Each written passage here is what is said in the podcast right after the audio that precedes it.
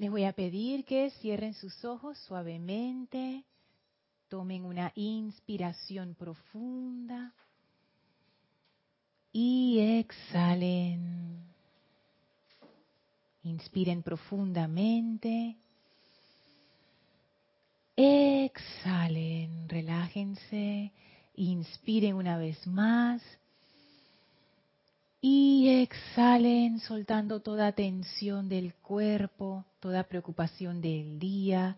Coloquen sus espaldas en posición vertical sin tensión y suelten, relájense, visualícense dentro de una radiante luz blanca cristalina, esa gran pilar de luz y amor que es la presencia viviente del amado Maestro Ascendido Serapis Bey.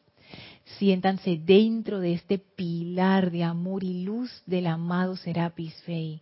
Conecten su corazón con el corazón del amado Serapis Bey y permitan que esa llama de la ascensión pase a través de ustedes, a través de su vehículo físico, etérico, mental y emocional, trayendo más y más perfección utilizando la respiración normal. Cada vez que inhalemos vamos a atraer la llama y cada vez que exhalemos permitamos que la llama se lleve de nosotros al salir toda discordia. Pongamos nuestra atención en el vehículo físico y con la inhalación lleven esa llama hasta que llenen el vehículo a plenitud y en la exhalación permitan que la llama se lleve toda discordia, toda apariencia de enfermedad, toda molestia, por pequeña que sea. Inhalen profundamente esa llama dentro de su vehículo físico hasta que se desborde y en la exhalación permitan que la llama se lleve toda inarmonía, toda imperfección, dejando ese vehículo feliz, liviano, sano, sin molestias. Llevamos la atención al vehículo etérico. Inhalen profundamente dentro de ese vehículo de las memorias y en la exhalación permitan que esa llama purifique y se lleve de ese vehículo toda la discordia. Inhalen profundamente dentro del vehículo etérico esa llama y en la exhalación permitan que la llama limpie profundamente ese vehículo etérico y saque toda discordia e imperfección y la transmuta instantáneamente en esa gran luz de amor. Llevamos la atención al vehículo mental, inhalen profundamente esa llama de ascensión y pureza dentro del vehículo mental y dentro de la mente también. Y en la exhalación permitan que la llama sane, purifique e ilumine la mente y el cuerpo mental, sacando toda energía imperfecta y liberándola en luz Nuevamente inhalamos dentro del vehículo mental y la mente llenándonos con esa llama pura de ascensión. Y en la exhalación esa llama purifica, limpia, sana, ilumina y se lleva toda impureza e imperfección liberándola en luz. Inhalen profundamente dentro del vehículo emocional y llenen, llenen, llenen ese vehículo inmenso con pura llama de la ascensión. Y en la exhalación permitan que la llama se lleve como una marea poderosa toda imperfección, toda discordia. Inhalen profundamente hasta llenar a rebosar ese vehículo emocional con llama de la ascensión y en la exhalación visualicen cómo esa llama se lleva toda imperfección, toda inarmonía, toda desazón, toda molestia y la transmuta y la libera en luz. Sientan ahora cómo la llama pasa libremente, sin resistencia en y a través de ustedes Sientan como la pura luz de Dios anclada en el corazón, esa llama triple divina se expande ahora hasta cubrir toda su conciencia en total libertad, total amor, total sabiduría, total poder. Sentimos que somos uno con la presencia de Dios y en toda vida y en nosotros y en toda la humanidad esa conciencia de unicidad. Sentimos ese amor profundo, esa unicidad perfecta y en este estado de conciencia tan armonioso, visualizamos cómo los grandes serafines de Luxor llegan a nosotros, lo quiera que estemos, y abren frente a nosotros un portal. Avancen en conciencia a través de ese portal que nos conecta con el templo de la ascensión en Luxor. Entren a través de sus grandes puertas de ascensión y victoria, atraviesen ese bello jardín, contemplen los grandes pilares de ese templo de ascensión, suban las escalinatas, atraviesen el primer templo, atraviesen el segundo templo, entren al tercer templo y en la pared del fondo encontrarán la entrada al cuarto templo, sus grandes puertas corredizas. Presionen el botón a su izquierda para abrir esas puertas. Y ahora adéntrense en ese templo, el cuarto templo. En ese templo que no tiene paredes, que está conformado de pura luz blanca, en donde nos espera el amado Maestro Ascendido Serapis Fey. Las puertas se cierran tras nosotros y quedamos allí en comunión amorosa con el Maestro, que está feliz de vernos una vez más y sentimos la plenitud de su amor, de su sabiduría y de su poder entrando a nosotros y anclándose en nosotros. En este estado de reverencia, de gratitud, de amor, de gozo, de profunda amistad, Vamos a permanecer en este estado de conciencia mientras dura la clase. Tomamos ahora una inspiración profunda. Exhalamos y abrimos nuestros ojos. Bienvenidos todos a este su espacio, Maestros de la Energía y Vibración. Bienvenida Gaby, Elma, gracias Carlos por el servicio amoroso en cabina, chat y cámara. Bienvenidos a todos ustedes que nos sintonizan, ya sea por radio o por televisión a través de internet. La magna presencia Yo Soy en mí reconoce, saluda y bendice a la victoriosa presencia de Dios Yo Soy en todos y cada uno de ustedes. Yo soy aceptando igualmente.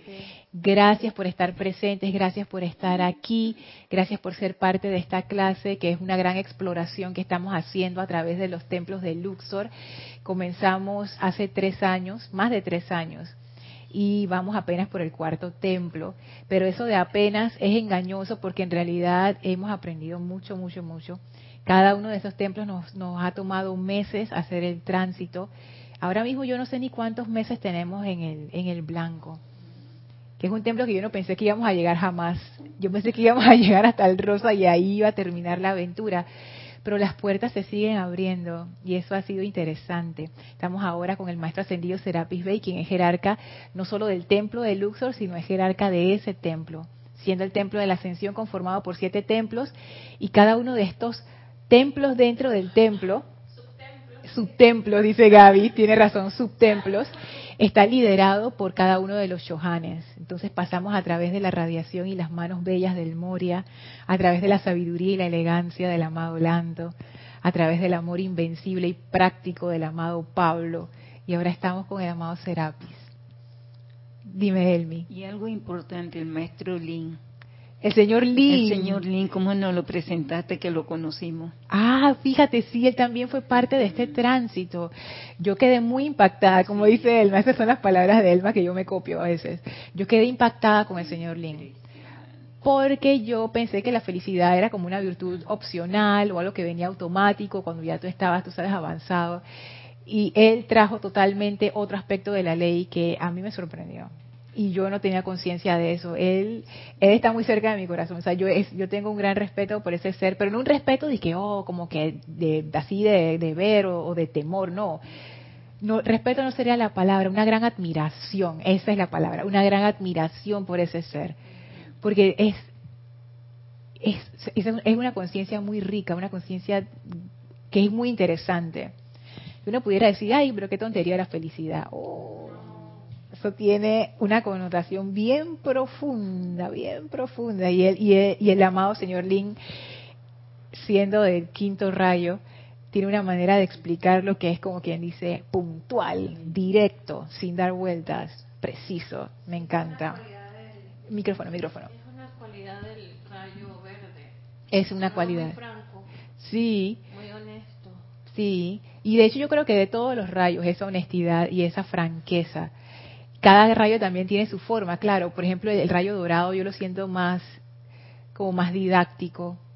El rayo verde yo sí lo siento más directo. Ahí va, estés listo o no. Tú lo pediste, tú lo tienes. Eh, a mí, eso me encanta. Entonces yo definitivamente soy fan del, obviamente, del rayo verde porque, no sé, yo amo ese, ese rayo, amo sus seres, amo su radiación. Pero en, ver, en verdad, pasando el tránsito por todos los templos, wow, yo he aprendido tanto de cada uno de esos templos y de cada una de esas radiaciones y de cada uno de esos rayos. y seguimos aprendiendo. Recuerden que estas clases son clases experimentales, esto no es algo que vamos a discutir el dogma, estas son las palabras de Dios y nadie los puede cambiar, eso no, no. Es, a mí me encanta meterme dentro de esos trechos, a veces hasta escondidos dentro de las palabras de los maestros y jugar con ustedes y no jugar de, relajo, de falta de seriedad, sino jugar en el hecho de, descubrir con aventura, de, atreverte a hacer las cosas y, y, tú sabes, ¿no? ¿Y qué pasa si lo vemos así? Y ahora si lo vemos así, y ahora si lo cambiamos para acá. Porque no hay un castigo por interpretar las palabras de los maestros ni por romper una línea, por favor. Por lo menos yo no lo, yo no lo veo así. Y yo siento que el grupo tampoco lo ve así. Gracias, Padre, que Jorge sembró eso, de esa, ese libre pensamiento, en donde todos podemos florecer según nuestra propia conciencia, sin estar restringidos de que nada más hay una manera de hacer las cosas y esta es nada que ver. ¿Quieres decir algo, Carlos? Si se me ocurre aquello que dijo el Buda a un alumno que le dijo al Buda, dice, mm, oiga, usted está diciendo cosas que no está escrito en el libro. Dice, pues póngala, ponlas tú.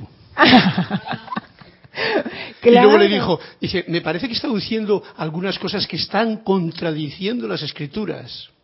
Y el Buda le dijo, pues corrígelas. Ah, uh, super, el Buda. y yendo al grano, Ajá. Eh, reportan sintonía con todo cariño y bendiciones para todos. Rosa Pérez desde Baja California, México. Ay, Rosa, Dios te bendice. Liz Siordia desde Guadalajara, México. Liz, Dios te bendice. Leticia López de Estados Unidos, Texas. Dios te bendice. Y Olivia Magaña desde Guadalajara, ah, México. Dios te bendice. Dios te bendice, Oli. Había una foto tuya en Facebook que estabas absolutamente divina. Me encantan tus fotos. Gracias por estar en sintonía. Eh, sí, cuando se conecten, repórtense para saber que están allí y también para enviarles bendiciones. Tú sabes que una cosa que a mí me gusta, Carlos, y es una cosa de mi personalidad, esas son las tonterías que, bueno, pero eso conforma parte del sendero de uno.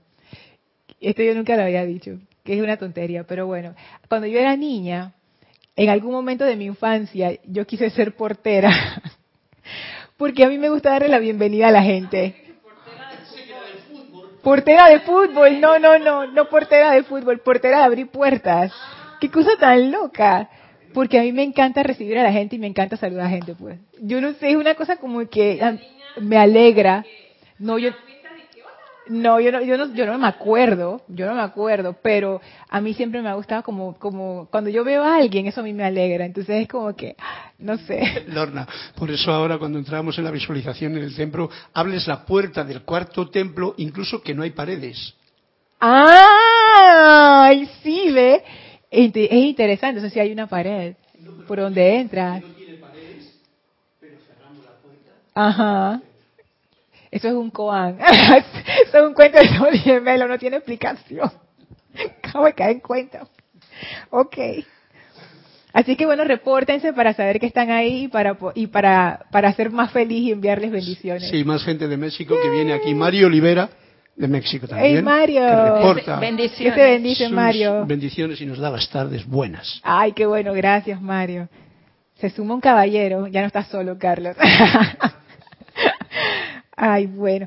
Seguimos entonces en estas clases. Ah, recuerden que pueden enviar sus chats a través de Serapis Bay Radio por Skype o me pueden escribir por lorna.serapisbay.com si tienen alguna pregunta de la clase que no lograron pasar por el chat o si están escuchando la clase en diferido, también todos son bienvenidos. Me pueden escribir y también preguntarme acerca de cualquier otro tema de la enseñanza. Seguimos entonces en la aventura. Una de las cosas que estamos tratando, y todo surgió a partir del ejercicio del centro del universo, que ya lo hemos hecho varias veces, es empezar a ser consciente y responsable de eso que conforma mi universo. Y el ejercicio que aparece en la página 43 del libro de ceremonial volumen 1, y ahí está toda la visualización, Ahí dice que nuestro universo es toda persona, sitio, condición o cosa, pasado, presente, eh, por una escogencia consciente o, inconsciente. O sea, ahí está toda nuestra vida, esa es parte, eso es nuestro universo. Y en la clase anterior hablábamos de lo importante que es cuidar nuestro universo. Pero ese cuidar nuestro universo no es de la perspectiva del deber ni la obligación, ni de la perspectiva de la separatividad. Porque cuando uno está en esa conciencia separada, uno, uno piensa que uno entiende, pero en realidad uno no entiende muchas cosas. Sino desde la conciencia del amor. Y por eso ese, ejercicio es tan, tan increíble, tan sencillo y tan fuerte, porque nos hace entrar esa conciencia de amor. Y desde esa conciencia de amor, entonces en verdad uno comprende. Desde esa conciencia de amor, entonces en verdad uno ama y uno siente el deseo de proteger y bendecir ese universo, no importa cómo esté. Y de los, de los reportes que recibí de todos los que lo hicieron, ya sea aquí en el grupo o también por, por internet, nadie me dijo que sintió miedo. Que eso para mí fue una cosa muy interesante, porque dentro de nuestro universo pueden haber cosas que nos dan miedo. Y que a mí, cuando no estoy en la conciencia esa de amor, a veces también me, tú sabes, no me agarra el miedo, pero cuando estoy en esa conciencia no me da miedo. Y es al contrario, es ese amor, porque invocamos dentro del ejercicio la fuerza cósmica de amor, que es tan poderosa, tan grande, que no hay nada que se le ponga enfrente. Pero no es, yo no lo siento por lo menos, como una fuerza de dominio, como que te voy a dominar. No, es al contrario, es como que ven acá que te voy a dar un abrazo. Y ese abrazo es purificador, ese abrazo es ascensional, ese abrazo es liberador. O sea, es una fuerza que va a tu encuentro. O sea, no es una fuerza que se contrae, es una fuerza que va, es una fuerza irradiadora. Sí, Gaby. Bueno, esa es una opinión muy particular mía. Pero el mundo entero... Es el 5. Ajá, el 5 el mundo entero eh, sepa de esta enseñanza o de otras enseñanzas espirituales o no, eh, sabe que el amor es la fuerza que mueve. Eso sí están conscientes, ¿no? De que el amor es la fuerza que Por lo menos intelectualmente. Ajá. Entonces, el amor es la cualidad más reconocida de, de la divinidad. Sí, sí. Sí. Entonces, el miedo, como decía Jorge, lo dicen los maestros, es ausencia de amor. Entonces, cuando tú tienes el amor o cuando tú ves las cuestiones de, la perspectiva del amor, no te da miedo. Pero si yo mm. dejo de hacer ese experimento, porque yo lo estoy haciendo en la cuando yo estoy en mis introspecciones diarias, yo estoy haciendo el ejercicio. Súper. Entonces, cuando yo me salgo de ese amor, si me, si me comienzo que y pero cuando yo estoy dije ah, ilumina el universo con amor y ah, me siento muy bien y no le tengo miedo, pero cuando yo estoy disque desconectada, un poco desconcentrada, ay, sí que uh, ya siento ese disque apariencia de temor porque no es una apariencia, es, es una apariencia solamente, perdón. Entonces, ahí está ese esa falta de concentración, hay que estar constantemente con ese amor. Sí, eso yo creo que eso viene poco a poco en la medida en que uno le dé y le dé y le dé y tú acostumbras a tu conciencia a conectarse con, con ese amor. A mí también me pasa igual y yo veo eso como un como un dato de investigación interesante, que en verdad ahí por lo menos yo me doy cuenta y creo que ustedes también lo pudieron sentir, que de verdad uno está en una conciencia que tiene bastante ausencia de amor.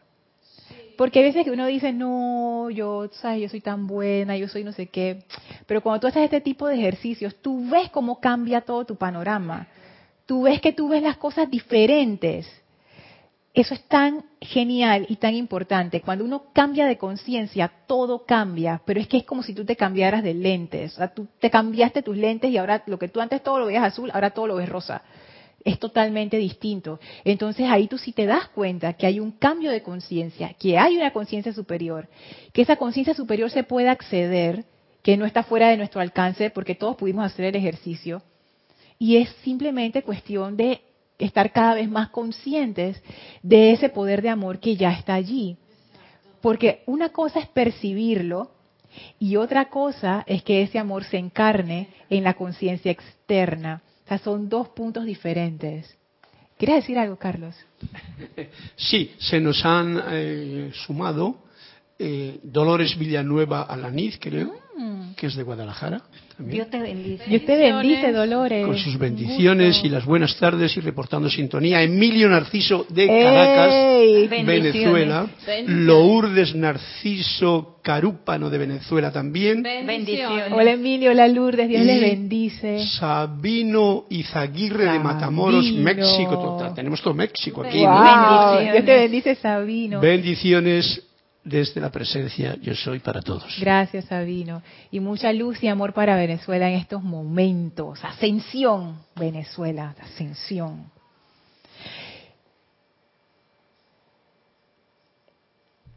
Hay un punto interesante que eso uno se da cuenta con la práctica. Una cosa es que uno tenga ese vistazo de la presencia o ese vistazo del amor, esa fuerza cósmica del amor, o esos momentos elevados, porque estoy segura que todos los que regularmente hacen su aplicación y, hacen su meditación, en algún momento uno tiene esos como esos despuntes de conciencia que uno sube alto y uno dice, wow. Y eso está bien, eso es parte del sendero, a todos nos pasa, eso no es nada del otro mundo, eso es normal, eso todo, a todo el mundo le pasa. Y otra cosa es que tú encarnes esa conciencia en tu día a día. Yo pensaba antes que solamente con sentirlo una vez ya eso te transformaba instantáneamente. Me he dado cuenta que eso no es así. Que esos que tú esos esas cosas que tú experimentas, el siguiente paso es y ahora eso se traduce en mi vida diaria. Entonces, hacer ese tránsito de tomar esa conciencia elevada y encarnarla en tus vehículos físico, etérico, mental, emocional, de manera que se reflejen en tus pensamientos, en tus sentimientos, palabras, acciones, memorias, en todo, eso es otro tránsito. Tú sabes que eso a veces me da coraje. Te da coraje, eso te Porque, molesta. Vaya, yo hago mi introspección, mi aplicación, todo, visualizo el centro de mi universo. Más cerquita, más cerquita. Ajá. Entonces ya cuando yo yo salgo o tengo que hacer X cosa, no me siento igual, pero me pongo brava po- conmigo misma, porque ¿por qué no, tienes, no puedes sostener esa?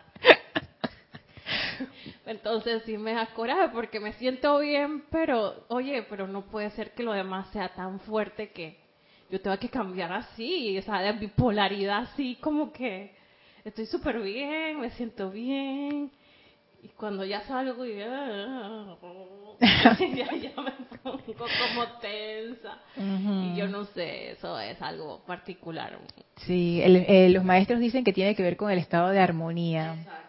que de hecho es algo que vamos a hablar hoy, una de las cosas que vamos a hablar hoy, para precisamente ser la encarnación de ese estado de conciencia. Elmi, dime. Yo he estado reflexionando mucho todos estos días porque ya no es como antes, que tú hablas de paz, hablas de amor y hay que saber la profundidad, a dónde llega, hasta qué fondo. Entonces yo estaba reflexionando y me estaba cuestionando mucho esa paz. Si yo como persona, yo Elma, necesito o deseo esa paz, esa paz tiene que convertirse en muchas virtudes. Se convierte en amor.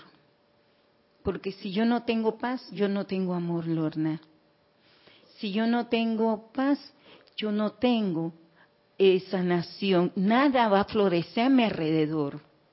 Primero he estado cuestionándome yo que yo hay que trabajar grandemente esa paz para poder que los árboles den su fruto. Eso me ha estado dando y dando y buscando y yo y, y- y he estado como necia, pero dime a dónde, cómo es eso, porque esa paz suena muy bien y, esa eh, manifestación de alegría suena bien, pero cómo tú lo puedes traer de esa profundidad y traerla a la realidad. Es, es que Eso es lo que me está dando vuelta. Elmi, imagínate que yo he estado dándole vueltas a lo mismo, pero por otro camino, sin saber. Y nada más para echarle leña a tu fuego. ¿Te acuerdas de los siete pasos de la precipitación de los Elohim? El último paso es paz. Que dicen que si los maestros dicen, tú hiciste todos los seis pasos y la dañaste en la paz, se dañó todo. No pasa nada. Entonces, Imagínate lo importante que es. Todos los pasos son importantes, incluso ese que es la paz. Y ahora que, que, tú haces ese comentario, me da pie para compartirles algo que ha estado en mi conciencia ya desde hace bastantes semanas. Y es que, saben que cada vez que vamos a cruzar de un templo al otro, empieza a ser como la sobreimposición. Bueno, hace rato empezamos a hacer la sobreimposición sobre el templo quinto, el quinto templo, el verde. Sabrás y empezaba a sentir esa energía de muchas maneras. Y una de esas maneras es justo lo que tú estás diciendo y justo lo que Gaby está diciendo. Por eso lo digo, porque, porque ya es como que, ok, este es el momento para decirlo. Porque la última vez dije que no lo iba a decir más porque siempre decía que ya vamos a pasar y después no pasamos y un buen día di que pasamos. Entonces mi personalidad queda mal y ella no le queda mal. Entonces dije que no voy a hacer más predicciones. Pero ahora ya, ya lo estoy sintiendo y es bastante fuerte. La clave ahí es la consagración consagración. Consagración. Que para traer la paz. Para traer lo que tú quieras, Elma. ¿Por qué? con lo que dijo Gaby, con lo que dices tú. Y con lo que estábamos hablando en la clase anterior, que viene de la clase de Kira del miércoles antepasado, que ella hablaba de las ideas divinas, que son como semillas que se encarnan, que tú las puedes atraer y magnetizar. O puede ser una virtud, la paz. O puede ser un estado de conciencia, como tú dices, Gaby, ese centro de amor fuerte e invencible. Y a eso yo le he estado dando vueltas y vueltas y hoy le puse un nombre y le puse la ley del cultivo. Eh, yo solo inventé, eso no está en ningún libro, eso es un invento. Pero me di cuenta que en realidad, si tú quieres desarrollar una virtud, una idea divina, una cualidad, lo que sea, eso entra a ti como una semilla. Pero entonces luego viene la segunda parte. O sea, tú puedes percibir la idea divina, tú puedes percibir el estado de conciencia, tú puedes percibir esa paz. Esa es la primera parte, esa es la semilla.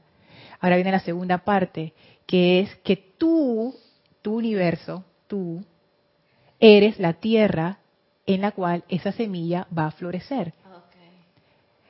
Y si mi tierra no es fértil y hay una cosa toda rara ahí que no crece nada ahí, no va a pasar nada.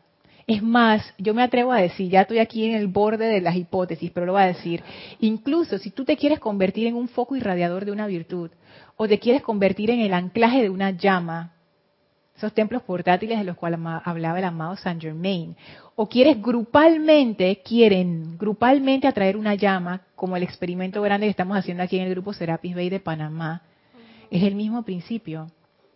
Tú puedes magnetizar y magnetizar y magnetizar, o sea, invocar, cantar, decretar, hacer los llamados, moverte, no sé qué, para que la llama venga y se ancle. Pero el segundo paso es, es una vez que se magnetiza, el segundo es irradiación. Y esa irradiación viene a través de la conciencia de todos los que conforman el grupo o el campo de fuerza, realmente es el campo de fuerza que está invocando esa llama. Oh. Imagínense que es como un árbol y la llama es la semilla. Tú invocas, invocas, invocas, invocas, desciende la semilla. Pero ahora la semilla esa va a crecer. ¿Y dónde va a crecer? Eh, va a crecer en el universo de todo lo que conforma ese campo de fuerza. Y de ahí esa llama agarra fuerza. Igual en nosotros, la paz o el estado de conciencia de amor. Tú invocas ese estado de conciencia de amor. Pero ese estado de conciencia de amor, ¿dónde va a crecer?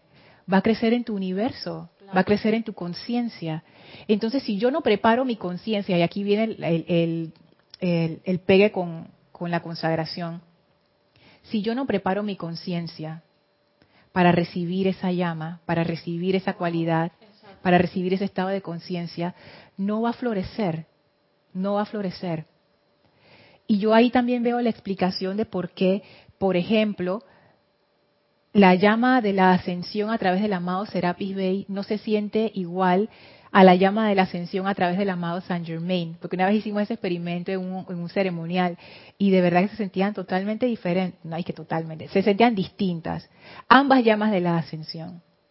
Y yo uso el ejemplo porque me encantan esos árboles, los árboles de mango en la ciudad de Panamá está llena, hemos sido invadidos por los mangos.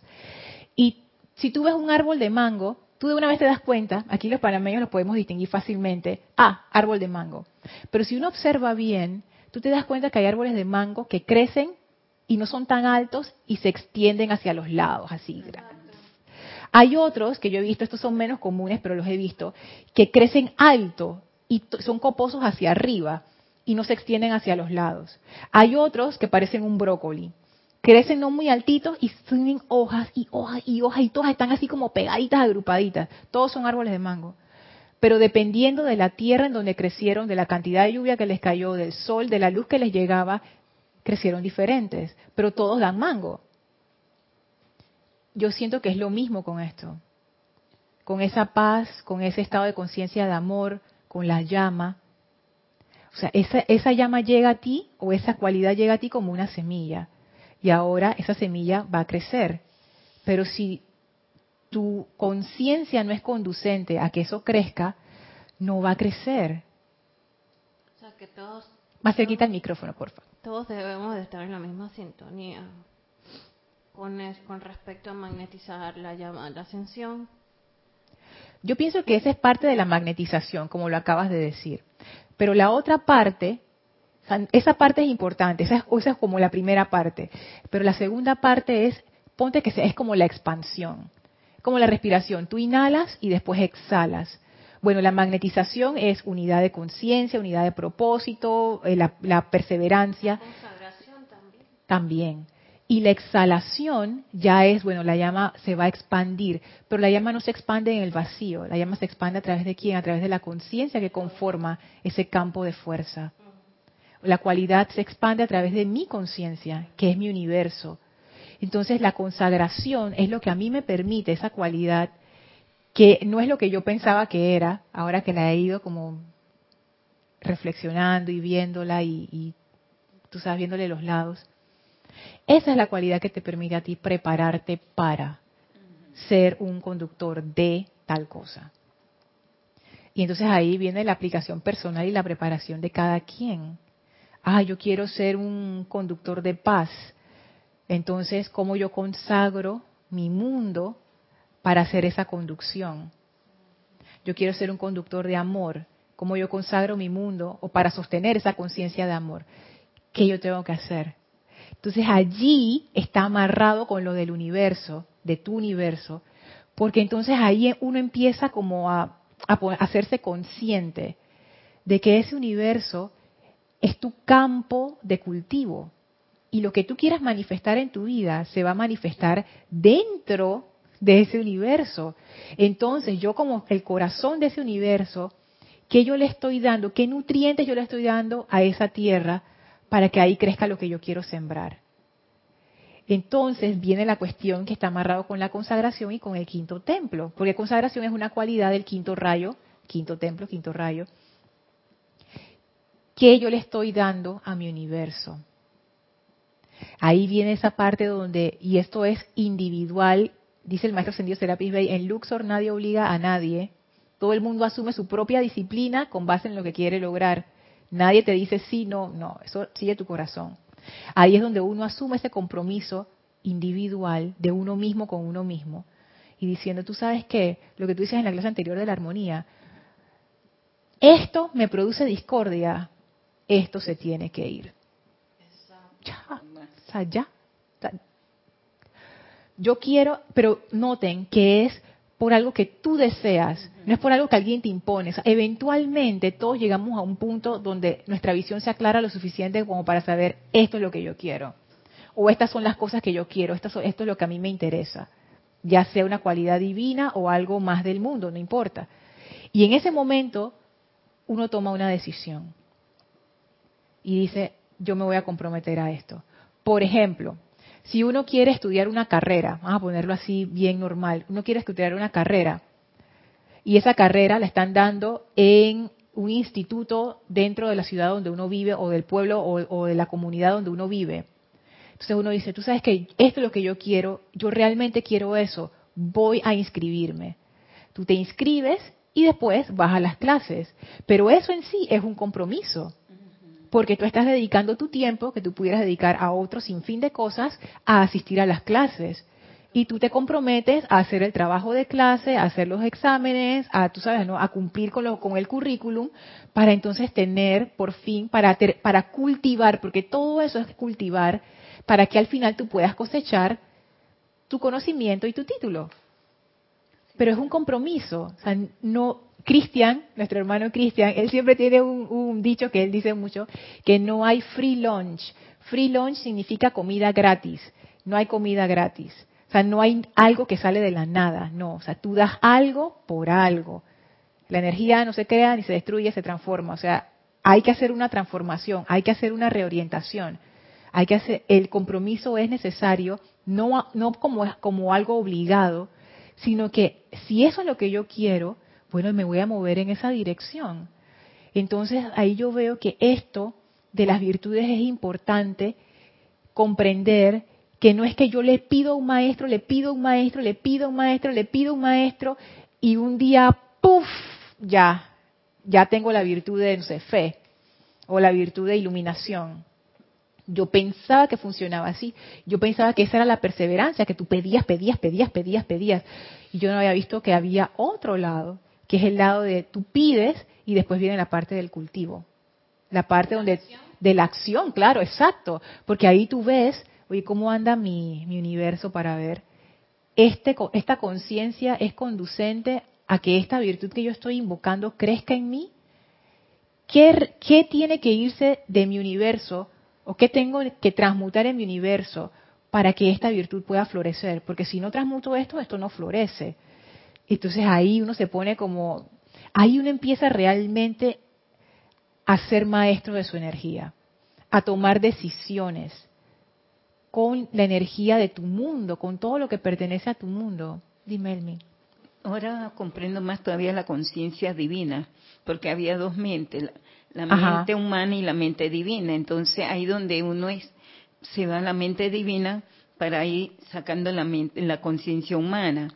Entonces lo veo así como lo vas planteando, que uno va a hacer un, asentamiento de sembrar muchas plantas. Entonces tú ves la necesidad de cada planta y qué vitamina debes darle para que ella pueda dar su fruto. En esa parte yo he estado reflexionando mucho la paz. Yo tengo que ver qué es lo que tengo que sacar, así como explicarte, qué es lo que tengo que dar, qué es lo que debo mejorar para poder crecer. Porque si yo no trabajo ese, ese asentamiento de jardines de tantas plantas, no voy a poder lograrlo. Voy a pasar mi encarnación y no llego a la meta. Entonces no me gradúo de la universidad que quiero estudiar. Uno se la pasa sembrando, sembrando, sembrando, sembrando, pero nunca hay cosecha. Y esto es algo que a mí me ha pasado ahora que lo digo así reflexionando, y que, mm", porque a veces uno invoca, invoca, invoca ciertas cosas, pero o, quedan como a medio palo, o sea, sin terminar, o quedan ahí, pero al final nunca hay como la cosecha, tú sabes, como el que, ah, mira, ahí están los resultados. Y yo creo que puede deberse a eso. Yo no he visto cómo está mi universo para recibir esa energía. Y los maestros, yo, yo pienso que ellos te lo dan, o sea, ellos te dan esa semilla, ellos te dan como quien dice, aquí está, ahí está mi momentum. Pero ese momentum necesita crecer, o sea, no va a crecer en el vacío. El momentum de los maestros está sostenido por la conciencia de los maestros. El momentum de la maestra ascendida Kuan Yin está sostenido por la tremenda conciencia que ese ser tiene acerca de todos los aspectos de Dios que ella encarna. Y si ella me quiere pasar su momentum, por supuesto que eso es como una super semilla, por supuesto que eso acelera el crecimiento, a diferencia de que yo estuviera pensando genéricamente en las cualidades de misericordia. Pedir el momentum de un maestro, eso dispara, claro que sí, pero no quita que también ha de ser cultivado. Entonces ponte, esa semilla de la amada Kuan crece 15 veces más rápido que una semilla cualquiera, pero igual es una semilla igual necesita crecer en alguna parte. ¿Y dónde es esa parte? En mi universo. Gaby. Eh, bueno, a lo largo de... Eh, eh, de vertical al, ahí, al micrófono. A lo largo que yo... a, lo, largo que yo... De, de yo estar conociendo la enseñanza que son ya bastantes años. siempre nos han dicho, bueno, se va una cualidad, sea la petición que tú quieras tener. Tienes que seguirla hasta que se complete, porque a veces somos que pedimos una cosa, que en estos días he estado oyendo una clase parecida, y no la llevamos hasta el final. O sea, Sí. no, como que compramos la semilla, ah, yo quiero sembrar un girasol. Entonces, este, la compramos, pero, ay, qué pereza estar haciendo el hueco. Así mismo es. Así Ay, mismo. no, y esta tierra está como mal. Ah, no, no, no, mejor compro un bote. Nunca lo termina. O sea, pones un millón de trabas tú misma para que eso no se dé. Entonces, tienes que llevarlo hasta el final, hasta y tocar puertas y concentrarte en eso y tener la paz. Porque a veces dices hoy yo voy a lograr esto y yo solita voy. Y a la fuerza, todo A la fuerza. vas así caminando como Mario Bros. así. y no se dan las cosas tampoco. Porque, eh, dirá la presidenta, no es por ahí, mi hijo amado. Tienes que soltarlas también, dármelas a mí.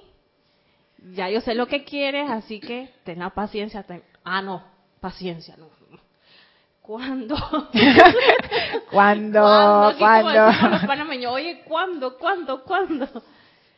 Sí. Y son muchas cosas las que hace que esa semilla no se siembre ni, ni crezca tampoco. Ay, la sembramos, pero no le echamos agua. Eso también pasa, se nos Y olvida. Sí. A veces se nos olvida incluso cosas que hemos pedido y ahí se muere en la tierra. ¿Cuántas plantas uno no ha dejado de que Sí, pesan, Morir. pesan en mi conciencia. Las que pasaron por ese destino. Ya no, ya mis plantas están súper lindas ya. Pero sí hubo un momento en mi vida donde eso no, no prosperaban las, plantas. Pero tiene que ver con eso, con eso de cultivar. Y haciendo un, comentario así, eh, eh, como al lado, pienso yo que también tiene mucho que ver con nuestra sociedad actual. Por ejemplo, yo tengo poco contacto con lo que es la tierra, con lo que es sembrar. Una persona que ha vivido en el campo, que está más cerca de la naturaleza, esto le hace total sentido y tiene como un sentido aún más profundo. Pero en nuestra sociedad instantánea, yo que soy una chica de ciudad, con celular, pegada al celular, entonces es como que todo lo quiero ya, y todo se tiene que dar ya, y todo es instantáneo, y si tengo que esperar un segundo ya es demasiado tiempo, ya, ¿cuándo, cuándo? Como dice Gaby, así mismo decimos los panameños, ¿cuándo, cuándo? Entonces esto, esto, y no es cuestión de tiempo tampoco, o sea, no es, no es que ahora uno dice, no es que te va a tomar 15 años, no, eso no, no es cuestión de tiempo, pero sí es cuestión de que esa cualidad o eso que uno está invocando a su mundo, a su, a su universo, necesita crecer, necesita expandirse. Se puede expandir en dos horas, en dos días, dos meses, dos años. No importa, no es, cuestión de tiempo. Lo que es cuestión es que tu conciencia está lista para que eso crezca. Cuanto más lista esté, tanto más rápido será, cuanto más se puede expandir, cuanto más fuerte va a ser el desarrollo. Entonces, es eso, empezar a ser consciente de cómo está la Tierra de mi universo. Y ese análisis yo lo hago con base en lo que yo quiero sembrar ahí. Porque si Elma quiere sembrar cactus y yo quiero sembrar mango, no es la misma tierra. Son diferentes nutrientes, diferentes condiciones, tú eres menos agua, yo tengo que echarle más agua, o cosas así, o hay- este tiene más cuido, este tiene menos cuido. Entonces eso, eso depende. Entonces ahí uno empieza a ver su universo como ese campo de crecimiento. Ahí tú empiezas a, a ver tu vida como esa posibilidad de desarrollar esas virtudes divinas. Es como, es como un cambio de conciencia, porque anteriormente tú vives así por vivir, pues ah, yo hago las cosas y si no las hago a nadie le importa y no sé qué, y uno es inconsciente en eso. Pero cuanto uno más transita por el sendero, cuanto más consciente uno se vuelve, también más reverente, y tú empiezas a ver la energía que te rodea, tu universo, y ahora con este ejercicio todavía más, con mayor cuidado. Y esa pregunta primigenia que siempre decía Jorge, ¿qué es lo que tú quieres? Que no se contesta desde la conciencia de separatividad definitivamente, y es más profunda de lo que yo pensaba esa pregunta, eso poco a poco va afinando, afinando, afinando tu visión, y te va conduciendo a preparar cada vez más tu vida. Una de las de los nutrientes básicos que hablan los maestros es la armonía. Eso ellos lo recalcan una y otra y otra y otra vez. Yo creo que está en todos los libros, sale por lo menos como 15 veces. Armonía, armonía, armonía. Si tu universo no, no tiene armonía, Y no es que la armonía perfecta, a la personalidad que siempre se pone a pensar las cosas hacia el límite, no. O sea, una armonía decente, pues. O sea, que tú no estés las 24 horas de tu día llorando, bravo, en discordia, peleándote con la gente. O sea, por lo menos, tú sabes, ¿no? tranquilo, aunque sea 12 horas ahí de más o menos bien, para que algo se pueda dar ahí. Porque si no, lo que estás haciendo es destruyendo el universo. Estás yendo en contra de la nutrición de ese universo. ¿Tú quieres decir algo, Carlos? Respecto a esto que estás diciendo, la armonía y la paz van de la mano. Porque si siembras algo y no hay armonía, no hay paz, no dejas que la madre tierra, que nos está cuidando a todos, aunque estemos en la ciudad viviendo, eh, florezca y crezca eh, con ese tiempo que hay que dar, que los, que, los que vivimos hemos vivido en el campo, por decir contrario a eso, que me ha gustado y me ha encantado y me encanta, pues sabes que siembras una semilla, pero tienes que tener paciencia. paciencia, la ciencia de la paz. Para poder esperar a que crezca. Y la armonía es ese ir de la mano junto con la paciencia, porque no puedes estar mm. tocando la semilla antes de nada más plantarla, a ver si, si, crece algo. Claro. Tú tienes que dejar que las cosas, deja, deja que el amor desenrede la madeja, como decía mi abuelo.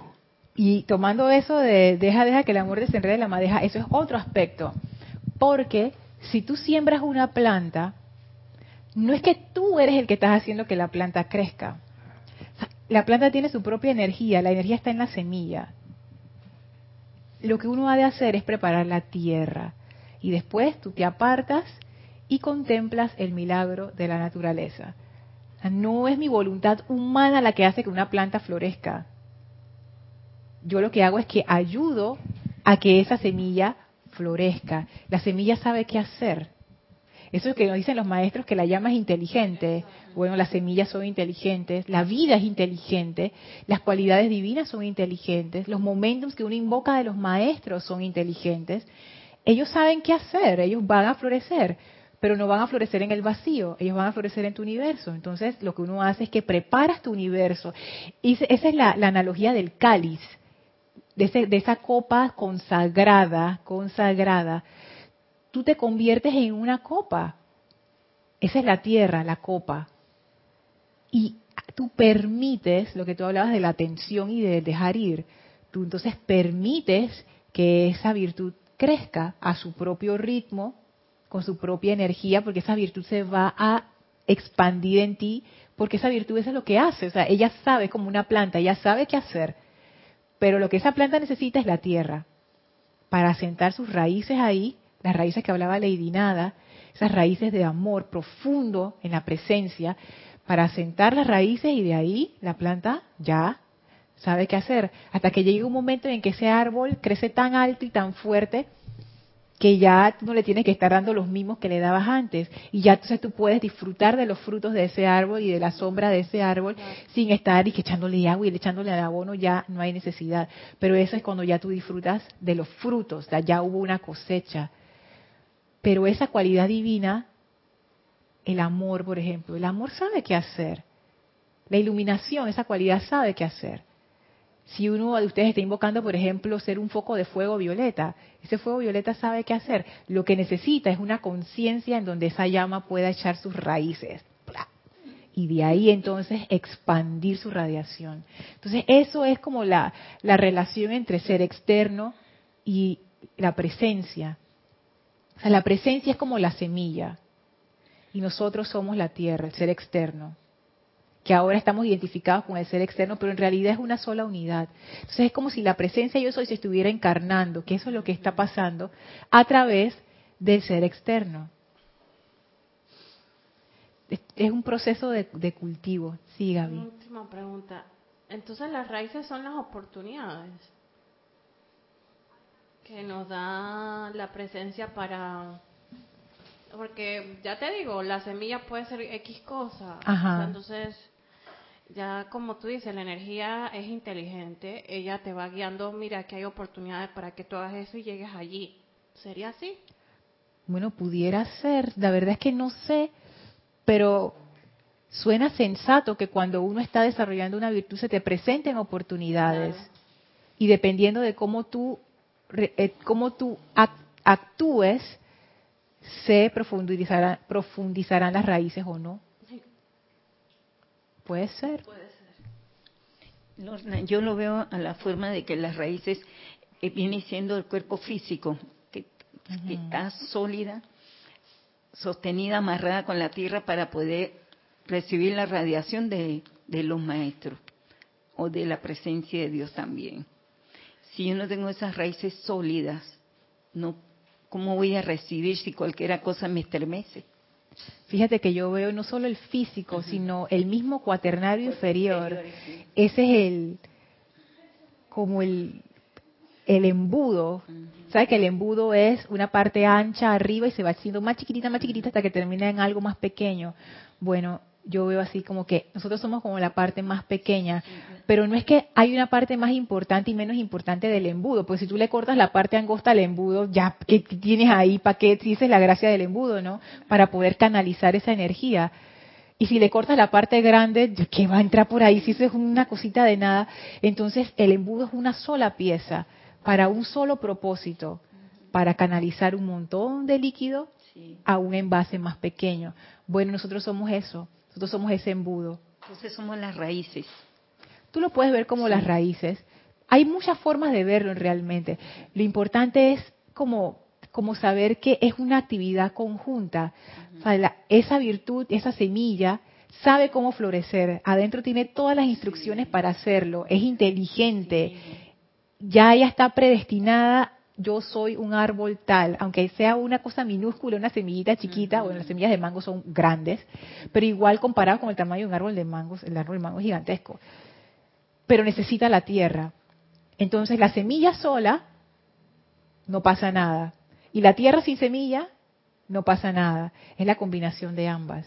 Entonces ahí yo veo, no es que hay una parte más importante que otra, y que la presencia es más importante y lo otro, es que es, que es, un, es, una, es un solo sistema, es un solo organismo que hace ese puente de lo superior a lo inferior. Sí, ya, uno se pone así como wow, como poético. El Padre y yo somos uno. La conciencia de unidad es lo que está dentro de todo eso y hace que no, bueno, nosotros podemos separar que si hojas, que si ramas, que si raíces, pero todo está en la semilla y todo está dentro de nosotros. Sí, y qué buen ejemplo ese, todo está en la semilla, todo está dentro, sí. Incluso ese, el, sí. El, asunto, el otro día cuando corté la moringa, la corté por arriba, yo tenía la fe, sé de que aunque la cortes va a crecer, pero te queda la expectativa de que, y, y crecerá? Y a los cuatro días otra vez está echando, porque ah. todo está ahí en eso, ¿no? Yo no tengo que hacer más que esperar tranquilo, ¿no? Es que es la vida, es, algo tan maravilloso. Y cuanto menos toca uno, mejor florece. Sí, eso es algo de los, de los jardineros, que yo he visto que los jardineros, también viendo a Carlos y viendo a Elmi, ustedes saben dónde cortar. Yo a veces veo a Elma cortando las plantas y yo digo, Elma, le vas a matar. Pero no, Elma sabe qué hacer para que ella florezca más. Entonces eso uno lo desarrolla, me imagino, con la experiencia, no como todo. Y, eso me gustó, Carlos, porque en realidad sí, o sea, es, un, es un solo ser. Y yo me pongo a pensar, ahora que diste el ejemplo de la semilla, los maestros hablan del santo ser crístico. Que ese santo ser crístico, los maestros dicen, ese es el patrón divino. Patrón divino es la semilla. Ya ahí está lo que nosotros vamos a hacer, en el árbol en que nos vamos a convertir en esa grandeza. Pero esa semilla sola, ese santo ser crístico sin cuaternar inferior, ¿dónde va a crecer? ¿Dónde va a crecer semilla íngrima por ahí flotando en el mundo sin una tierra donde florecer? Qué triste. Entonces el santo ser crístico tiene su cuaternario y dice, esta es mi tierra. Entonces viene la tierra y dice, yo hago lo que me da la gana y tal Cristo dice, Dios, ¿hasta cuándo? Entonces me olvidé de que yo era la tierra fértil. Estoy haciendo destrozos aquí. Pero sí, en nuestro universo, eh, ahí es donde yo veo la importancia de caer en cuenta de qué yo estoy haciendo con mi universo, qué yo estoy haciendo con mi vida, qué es lo que yo estoy sembrando como un ejercicio de propósito y de conciencia. O sea, ya uno pasa de vivir inconscientemente a vivir con no sé cómo, cómo, cómo se diría, con propósito, con voluntad, voluntad divina. Todos son términos así no quiero que quede muy abstracto, es simplemente que tú empiezas a dirigir tu vida hacia eso que tú quieres. ¿Qué es lo que tu corazón te dice? Así es que, sí, hemos iniciado, bueno, ya, está, ya lo habíamos iniciado, pero ahora sí ya es contundente ese paso al, al, quinto templo mediante la consagración. Todavía queda un rato de cuarto templo, no hemos terminado con el cuarto, pero ya se vislumbran las puertas del quinto. Ahí sí yo jamás pensé que íbamos a llegar. Yo pensé que nada más llegábamos hasta hasta aquí, yo también, yo, también. Pero después empezó a salir este aspecto de la consagración y de uno, uno empezar, es que asumir la responsabilidad de tu vida realmente es empezar a prepararte para que ese, para que Dios florezca en ti. Pero eso uno no llega por obligación, eso como que van haciendo poco a poco, poco a poco. Esa es la parte de la consagración, Lorna. Sí. Que me empieza a enseñar cómo vamos a consagrarnos. Por ahí va, es la puerta de, entrada al quinto templo. Qué interesante. Bueno, ya vamos a, terminar con la clase, si no hay ninguna pregunta más. Eh, y nuevamente, no comencé a, a, compartir con ustedes el amante de la enseñanza que tenía. Es el amante 628 que es el amado Mahashohan, que trata de muchos, muchos puntos importantes acerca del centro del universo. Entonces ya la próxima clase, ahí sí, ya me comprometo. me comprometo a ver ese amante de la enseñanza con ustedes, porque de verdad que tiene, tiene, tiene mucha riqueza. Así que bueno, vamos a, despedirnos del amado Serapis Bey. Les voy a pedir que cierren sus ojos, tomen una inspiración profunda Exhalen. Visualicen al maestro frente a ustedes sonriente. Envíenle su amor y gratitud. Gracias por esta clase. Gracias por esta enseñanza. Visualicen al amado Serapis Bey vertiendo esos rayos de luz, de amor, de verdad, de iluminación, de ascensión dentro de ustedes como un tesoro como una semilla maravillosa que se va a expandir a lo largo de toda esta semana llenando su mundo y su universo de bendición. Hagan una reverencia en conciencia al amado Serapis Bey por esta bendición. Y ahora nos retiramos del cuarto templo, nos retiramos del tercer templo, nos retiramos del segundo templo, nos retiramos del primer templo, descendemos las escalinatas, atravesamos el jardín, salimos por las grandes puertas de Luxor y regresamos al sitio donde, nos encontramos físicamente a través del portal que ha sido abierto por los serafines de Luxor, los cuales ahora cierran el portal, regresan a sus actividades y nosotros le enviamos nuestro amor y aprovechamos para expandir esa llama de amor y ascensión a toda vida a nuestro alrededor. Tomen ahora una inspiración profunda, exhalen y abran sus ojos.